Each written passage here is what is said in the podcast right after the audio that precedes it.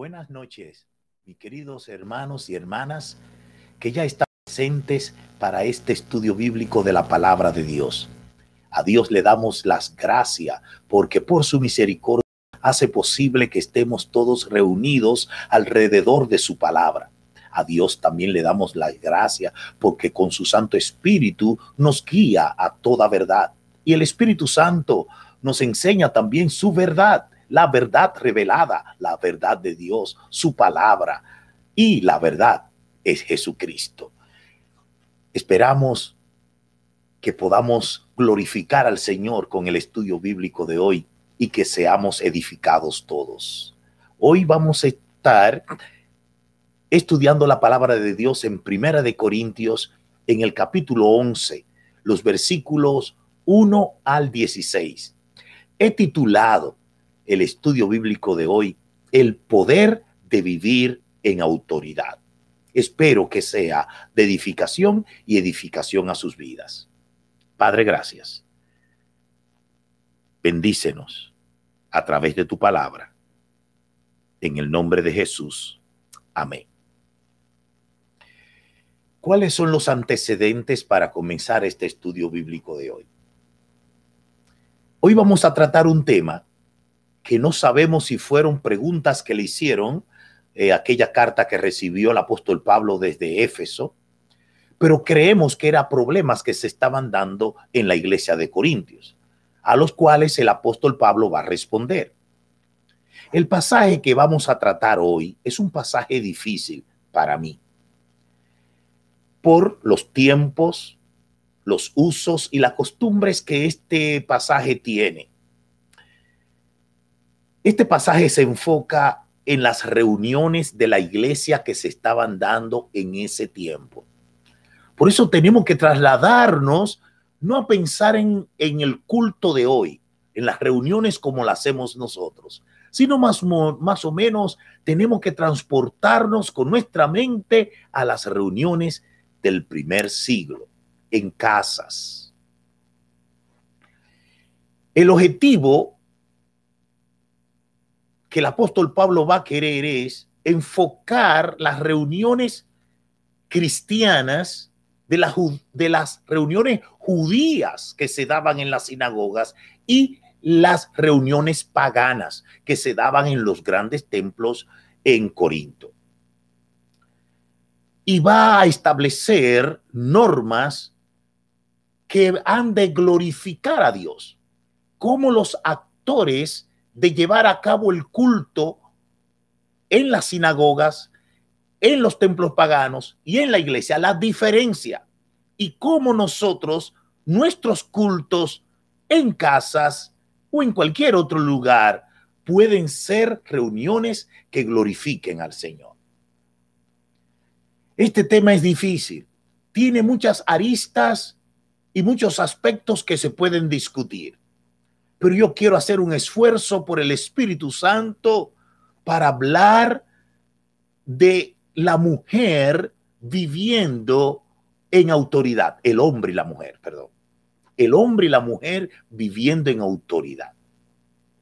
Espero que el esfuerzo que voy a hacer en este pasaje, que tiene muchas controversias, lo que pasa es que al leer la Biblia traducida, uno no se da cuenta de cuántos altibajos tiene cuando uno la lee en el original. Pero gloria a Dios, aquí estamos para recibir del Señor su guía y que seamos edificados en su palabra. El apóstol Pablo quiere establecer que la autoridad que dirige las reuniones en las sinagogas, en esos cultos, era una autoridad muy extrema, pero la autoridad para celebrar los cultos paganos era sumamente liberal. Ahora el apóstol Pablo va a navegar entre estos dos extremos para establecer las normas que han de llevar las reuniones que adoran y glorifiquen a Dios. Los cultos no son inanimados, son conducidos por hombres y mujeres. Y es allí donde el apóstol Pablo entonces nos va a hablar. En primer lugar, El apóstol, el apóstol, Pablo introduce este tema apelando a la obediencia de los hermanos de Corintios. Y para esto, él le va a hablar que sigan el ejemplo de Pablo, porque Pablo sigue el ejemplo de Cristo. Es decir, sea, yo quiero que ustedes sigan mi ejemplo de la manera como yo obedezco y sigo a Cristo. El verso 1 del capítulo 11 dice, sed imitadores de mí, así como yo soy de Cristo. Imíteme la manera como yo sigo a Cristo y le obedezco. ¿Por qué Pablo dice eso? Por la segunda razón, porque le dice, ustedes hasta ahora, yo lo alabo porque ustedes han sido obedientes en todas las instrucciones que yo he dado. Cuando lo amonesto, ustedes reciben la amonestación. Cuando lo castigo, reciben el castigo. Hasta ahora yo alabo porque ustedes eh, me obedecen en las instrucciones que yo he dado. El verso 2, el apóstol Pablo lo dice. Os alabo, hermanos, porque en todo os acordáis de mí y retenéis las instrucciones tal como yo las he entregado, la entregué. Ahora, ¿por qué Pablo se introduce eso? Porque él quiere que le obedezcan en lo que va a decir. ¿Por qué? Porque los cultos ya en las iglesias se estaban leudando, se estaban corrompiendo, porque muchas de los cultos paganos ya se estaban introduciendo en la iglesia de Dios y los cultos de extremos de los judíos también estaban entrando y ya los cultos no eran eh, reuniones que alababan al Señor, que eran de adoración a Dios. Entonces Pablo quiere corregir esas cosas. Las instrucciones que va a dar es poniendo la autoridad que debe de existir en las reuniones cristianas, que no es la misma autoridad de los judíos ni tampoco la misma autoridad de los griegos. ¿Cuál es entonces el marco, la estructura de autoridad que ha de regir en todas las reuniones, los cultos de los cristianos. Pablo va a enseñar en el verso 3 que en la iglesia hay una estructura de autoridad. Y miren cuál es, verso 3. Dice, porque quiero que sepáis que Cristo es la cabeza de todo varón. Es decir, ese varón que está llevando a cabo el culto tiene un jefe y el jefe al cual él responde es Cristo. Cristo es su cabeza. Pero dice, y el varón es cabeza de la mujer. Es decir, la mujer que esté en el culto también tiene una cabeza y es el hombre que también está ministrando con ella. Y dice entonces, Dios es cabeza de Cristo. Miren la autoridad. La autoridad comienza en Cristo cuando vemos para, dice, porque quiero que sepáis que Cristo es la cabeza. ¿Y cómo termina? Diciendo, Dios es la cabeza de Cristo. Es decir, que aún la cabeza, que es la principal en la iglesia, que es Cristo, tiene también una cabeza que es su Padre. Todos los que están dentro del culto de adoración, aún estas divinidades están bajo autoridad. Lo que nos quiere decir el apóstol Pablo es, que todos los que están dentro del culto, celebrando culto a Dios, estos actores principales de las reuniones tienen que asumir un papel de sumisión. Es la estructura que Dios ha puesto. Esto es muy importante porque los judíos, la autoridad máxima no era Cristo, porque no la aceptaban.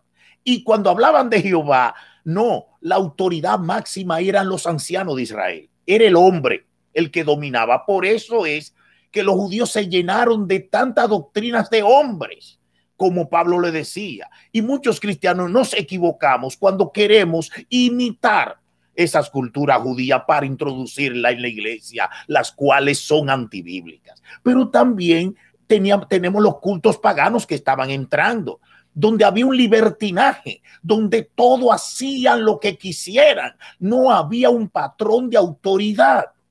El apóstol Pablo dice, no, la iglesia sí tiene una estructura, pero la estructura no la domina el hombre. La estructura la domina Cristo, la cabeza de la iglesia. Pero también Cristo tiene una cabeza y es el Padre. Pero esa, ese Cristo la cabeza de Cristo es el hombre, pero el, hombre es cabeza de la mujer. La mujer no debe de sentirse que, ah, pero ven acá, yo soy la última. No, la última aquí es Cristo. Comienza con Cristo y termina con Cristo, porque dice, eh, dice, el varón es cabeza de la mujer, pero Dios es cabeza de Cristo. Es decir, la mujer no es el último eslabón, comienza con Cristo y termina con Cristo. Lo que quiere decir con esto, aquí no hay eh, quién es más alto que otro o quién más importante que otro, porque si vamos a hablar de importancia, entonces es Cristo, pero también se protege el Padre encima. Hermanos míos, la autoridad entonces fuente de vida. La autoridad entonces aquí es eh, el, el que de donde dependemos. Es decir, esa mujer que está celebrando contigo en el culto o llevándolo a cabo, tiene una cabeza que es un hombre. Ahora, esa mujer depende de esa cabeza. Imaginaos ustedes que la cabeza de la mujer es el hombre que está ministrando en ese momento, los dos.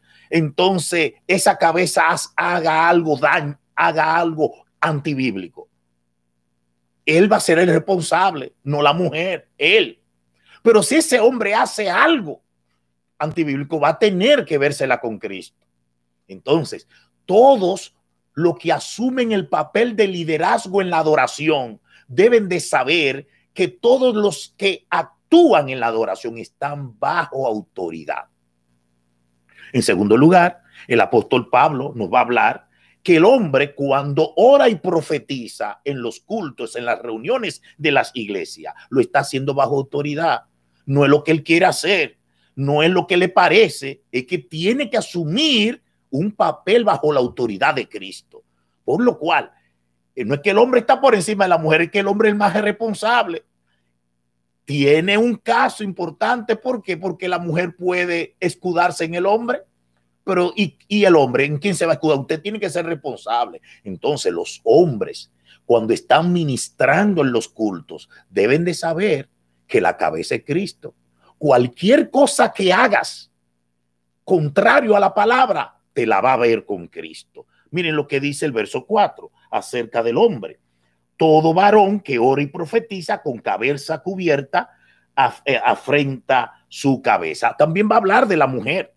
La mujer también actúa bajo autoridad. Verso 5 dice, pero toda mujer que ora y profetiza con la cabeza descubierta afrenta su cabeza, porque lo mismo es que se hubiese rapado. Es decir, tanto hombre como mujer en los cultos lo celebraban, actuaban, ya sea cual sea su participación, bajo autoridad.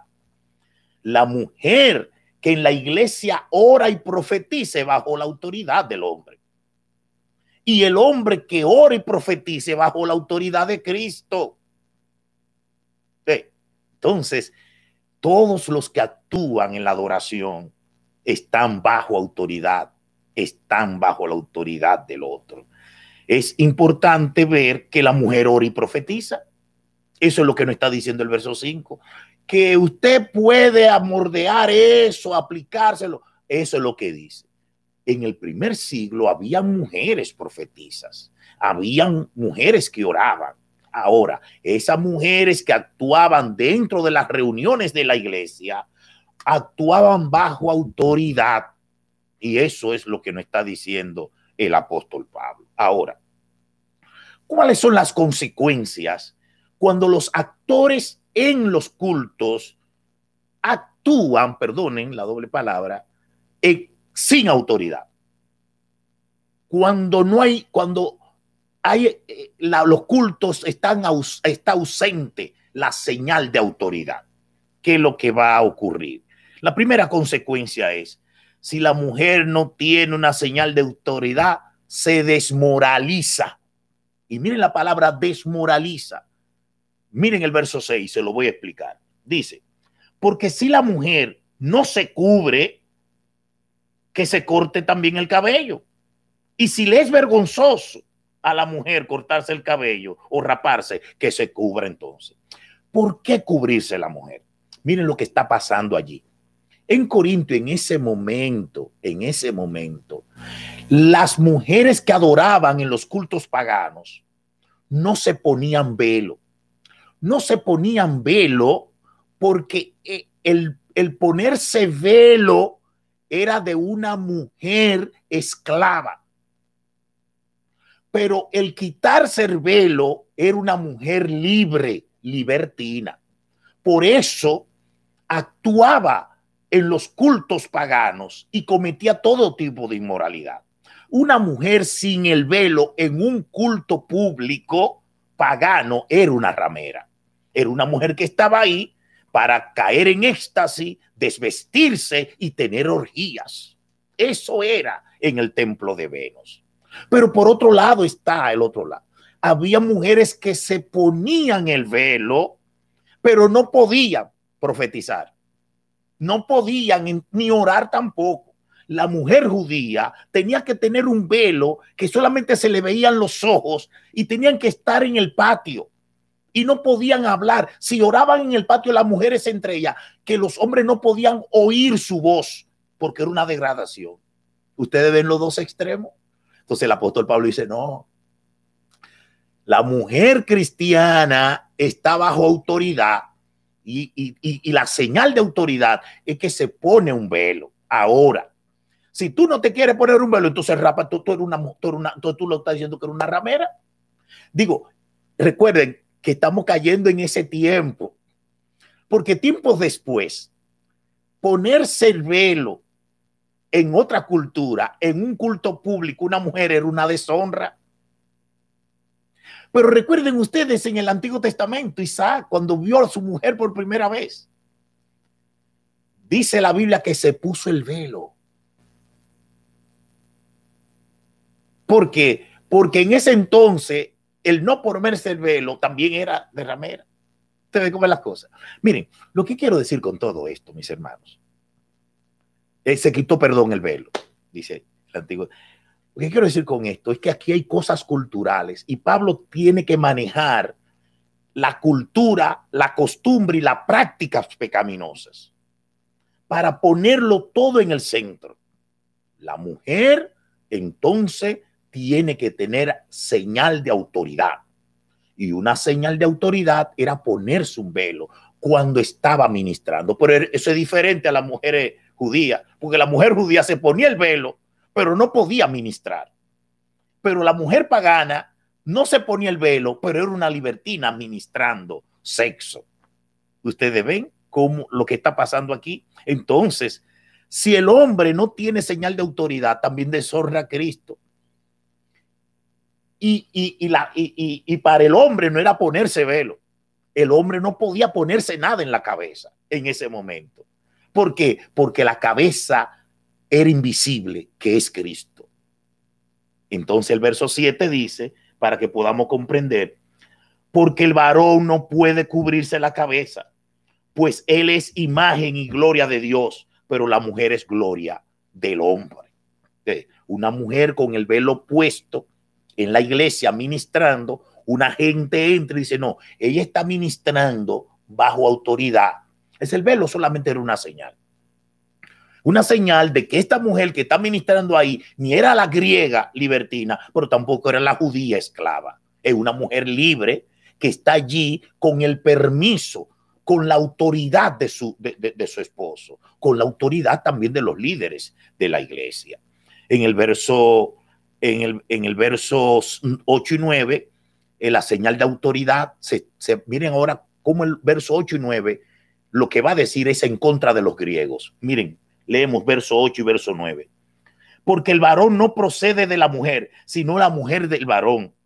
Tampoco el varón fue creado por causa de la mujer, sino la mujer por causa del hombre. ¿Por qué está diciendo eso? Él lo está diciendo porque la mujer libertina griega, bajo una serie de mitologías y cuentos de Artemisa, eh, de esa diosa, se decía que la mujer fue la que trajo al hombre. Lo contrario a lo que dice el Génesis. El Génesis dice que fue de la costilla del hombre que vino la mujer. Es decir, que no fue creado primeramente la mujer, sino el hombre. La mujer viene del hombre. Entonces, si la mujer fuera la primera y el hombre viniera de, de la mujer, entonces quien, quien, tenía que tener la autoridad, el hombre, era mujer y no el hombre. Quien tenía que ser cabeza es la mujer y no el hombre. Por eso las mujeres paganas con el cuento de Artemisa no se ponían velo porque ellas eran las la, la, la líderes, ellas eran la matrona. Ustedes ven por qué Pablo está diciendo eso. Eso es en contra de ese libertinaje de las mujeres griegas. Pero miren, lo que va a decir en el verso 10 es en contra de los judíos. Miren el verso 10. Vayan conmigo. Por lo cual la mujer debe tener señal de autoridad sobre su cabeza por causa de los ángeles. Los judíos decían que la mujer no podía orar en un culto público en las sinagogas, no podía entrar al templo, orar, ni tampoco a leer la palabra de Dios, mucho menos hablar de la palabra de Dios, predicarla, profetizar. Porque porque tenía no era la mujer era despreciada divinamente porque toda la maldad y todo el pecado, según los judíos, vino por la mujer. Y como la mujer no agrada a Dios, se salva solamente si se somete a un hombre. Era así que se salva. Entonces, la mujer no podía estar en los cultos porque ahí estaban presentes los ángeles. Pero Pablo está diciendo lo contrario. Dice, sí, ella puede estar en el culto y por causa de los ángeles tienen que tener esa señal de autoridad para orar y profetizar. Está en contra de los judíos. En el verso 11 y 12 la señal de autoridad de Cristo es, liber, e, es esa señal. Lo que, está, lo que está diciendo es que en Cristo hay libertad. En Cristo todo este esclavitud judía se pierde. Y esta libertinaje griega también se pierde. En Cristo ni somos ni es una mujer libertina ni es una mujer esclava, sino una mujer libre por la sangre de Cristo. Miren el verso 11 y el verso 12 dice, pero en el Señor ni el varón es sin la mujer, ni la mujer sin el varón, porque así como la mujer procede del varón, también el varón nace de la mujer, pero todo procede de Dios. En el Señor, ese asunto de quién creó primero y quién es, eh, quién es jefe, quién no, eso no existe. Porque así como uno viene por creación de uno, la mujer del hombre, pero también de procreación, todos los hombres vienen de la mujer. Entonces, en el Señor eso es lo que vale de que nos debemos los unos a los otros. Por lo cual en el culto, hombres y mujeres, la autoridad no es esclavitud, sino libertad, liberación. Amén, gloria a Dios. Eh, también, por último, el apóstol Pablo va a hablar que la señal de autoridad desplaza lo cultural. Esta señal de autoridad está en contra de esa cultura griega que prevalecía en ese momento y romana, como también la cultura judía. La cultura griega es la misma romana, que los romanos absorbieron esa, esa cultura.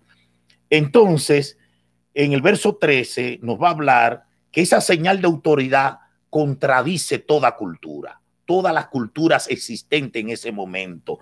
Una mujer cristiana bajo ese patrón de autoridad estaba en contra, era contraria a las griegas y contrarias a la judía. El verso 13 dice, juzgad vosotros mismos. ¿Es propio que la mujer ore a Dios sin cubrirse la cabeza? Lo que está diciendo, es propio que nuestras mujeres actúen como estas griegas y como estas eh, judías. No, no es propio. Tiene que tener una señal de, de autoridad que está ahí profetizando, que está ahí orando por, con el permiso, con la autoridad que se le da espiritualmente. Alabados el Señor y lo puede hacer. Y también en el verso 14 dice, la señal de autoridad contradice la cultura homosexual, lo unisex que ya estaba naciendo allí en los conceptos griegos. Miren el verso 14 lo que dice, la naturaleza misma nos enseña que el varón le es deshonroso dejarse crecer el cabello. ¿Por qué está diciendo esto como que, como que estamos hablando de la mujer y ahora habla del hombre? Y estamos hablando de velo y ahora habla del cabello, porque son muchas cosas culturales que se están dando dentro del culto que vienen de los griegos como de los hebreos. Esto del pelo largo. era que los hombres ya estaban tomando la idea griega de lo unisex, de que el hombre y la mujer, el, hombre y la mujer no pueden tener una, eh, eh, eh, una diferencia por el sexo, no están diferenciados. ¿Por qué? Porque tú puedes tener un sexo de mujer, pero tener una mente de hombre. Tú puedes tener un, sexo de hombre, pero tener una mente de mujer tú puedes tener un sexo de mujer y tener una mente de hombre. Entonces, eso era unisex, es decir, eh, un ídolo y no se podía diferenciar. ¿Por qué? Porque el género no es por el sexo. Tú puedes tener un sexo X, pero tener un género tal. Tú puedes tener un sexo de hombre, pero tener un género de mujer. Eso es lo que se decía. Eso viene desde los griegos. Y Pablo dice, no, comiencen a diferenciarse y comiencen a diferenciarse no solamente de corazón y de mente, sino también hacer la diferencia visible. El hombre no debe de dejarse crecer el cabello como mujer. ¿Por qué? Porque no hay una identidad, no hay una diferencia. Eso es lo que está diciendo. No estoy diciendo que hasta dónde que tiene que llegar el, el corte del hombre, no, no me estoy hablando de eso. Ahora, si tu cabello es un cabello que no te diferencia del cabello de la mujer, porque quizá, oye, espérate papá, tiene que haber una diferencia, que la gente se pueda dar cuenta que ese pelo largo de ese hombre de hombre. Ustedes ven, hermano, estamos viviendo en un tiempo donde ya eso no, hay, no hace diferencia. Los hombres ahora se pintan los labios, se pintan las uñas, se ponen falda de mujer. Todo comenzó aquí. Miren lo que Pablo está diciendo. Ya estaba en los cultos, en los cultos ya se estaba metiendo ese tipo de cosas. Dice Pablo, no, vamos a diferenciarnos, que cuando la gente esté mirando a un hombre, sepa que es un hombre y uno no sepa qué es lo que es mujer o hombre. Mire hasta dónde ha llegado la humanidad. También en el verso 15, la señal de autoridad contradice a la degradación cultural existente en ese momento. El verso 15 dice, por el contrario, la mujer dejarse crecer el cabello le es honroso porque en lugar del velo le es dado el cabello. Lo que estaba pasando era que los griegos, las mujeres griegas, no podían, se estaban rapando la cabeza. Los hombres dejándosela crecer y la mujer, ¿para qué? Para, para estimular de que somos iguales. Tú puedes hacer la cosa y yo lo puedo hacer. Es decir, no hay diferencia. Pero también las mujeres judías, ante un público o rodeado de una familia ampliada, no podía dejarse soltar el cabello. Eso era una deshonra, dejarse crecer los cabellos porque era como si fuera una ramera, una libertina. Pablo está diciendo, no, en la iglesia déjense crecer el cabello y que se vea el cabello largo, hermoso. Eso es lo que está diciendo Pablo. Usted ve, es una autoridad que contradice la degradación porque ese velo ese cabello largo de mujer es el velo que Dios ha puesto natural en ella. Entonces, ¿qué aprendemos de este pasaje? Aprendemos dos cosas. En primer lugar, el problema de la mujer en la iglesia cristiana debe de diferenciarse a los asuntos de la mujer que las culturas, diferentes culturas tienen. Hermanos míos, Miren lo que Pablo va a decir en el verso 16. Con todo esto, si alguno quiere ser contencioso, nosotros no tenemos tal costumbre ni en la iglesia de Dios.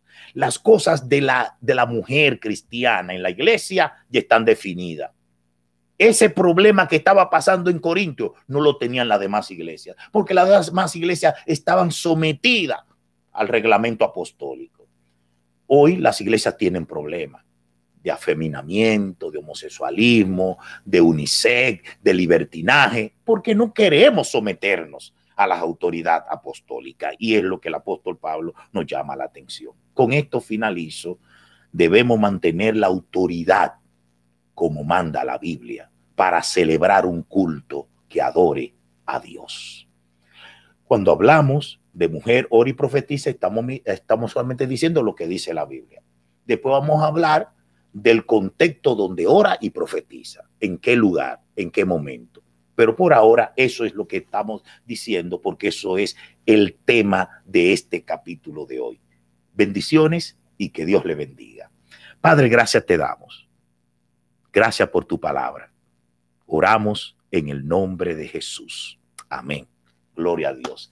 Quiero saludar a los hermanos y las hermanas que estuvieron conmigo antes que termine ya la media hora que YouTube nos da, como Miguel Rosa, José de Jesús, Nelly Caraballo, bendiciones sierva, eh, Marta Minaya, Elías López, Giver, Daniel, bendiciones, Eva Conton, bendiciones, María Molina, Teresa Tona, bendiciones, Guillermo Cora de Puerto Rico, bendiciones, Bárbara González, bendiciones, Francisco Rodríguez, bendiciones, tal como lo vi, ahí está Tania, Edward, Vallenilla, bendiciones, José Corsino y todos los demás con eh, la familia Tania, Birmania, Medrano, Luis Abad Ucho, bendiciones, Sonerito de Nueva York, bendiciones, siervo, Jaden Manuel Colón Sánchez, pastor en Puerto Rico, Eva Isaac, Emma Compton, Aurea Santana, bendiciones, sierva, San Pedro, también Víctor Abreu con sus manitos, eh, María Ventura, otra sierva, Javier López, ahí está el pastor de la iglesia de Arroyo, bendiciones, siervo de Dios, Abrana Díaz, MLR, Giver, Daniel, Francisco Rodríguez y Víctor González, doctor, aquí en Allentown. Hermanos, bendiciones que Dios les bendiga. Vivamos en autoridad. Eso agrada a Dios. Dios les bendiga a todos.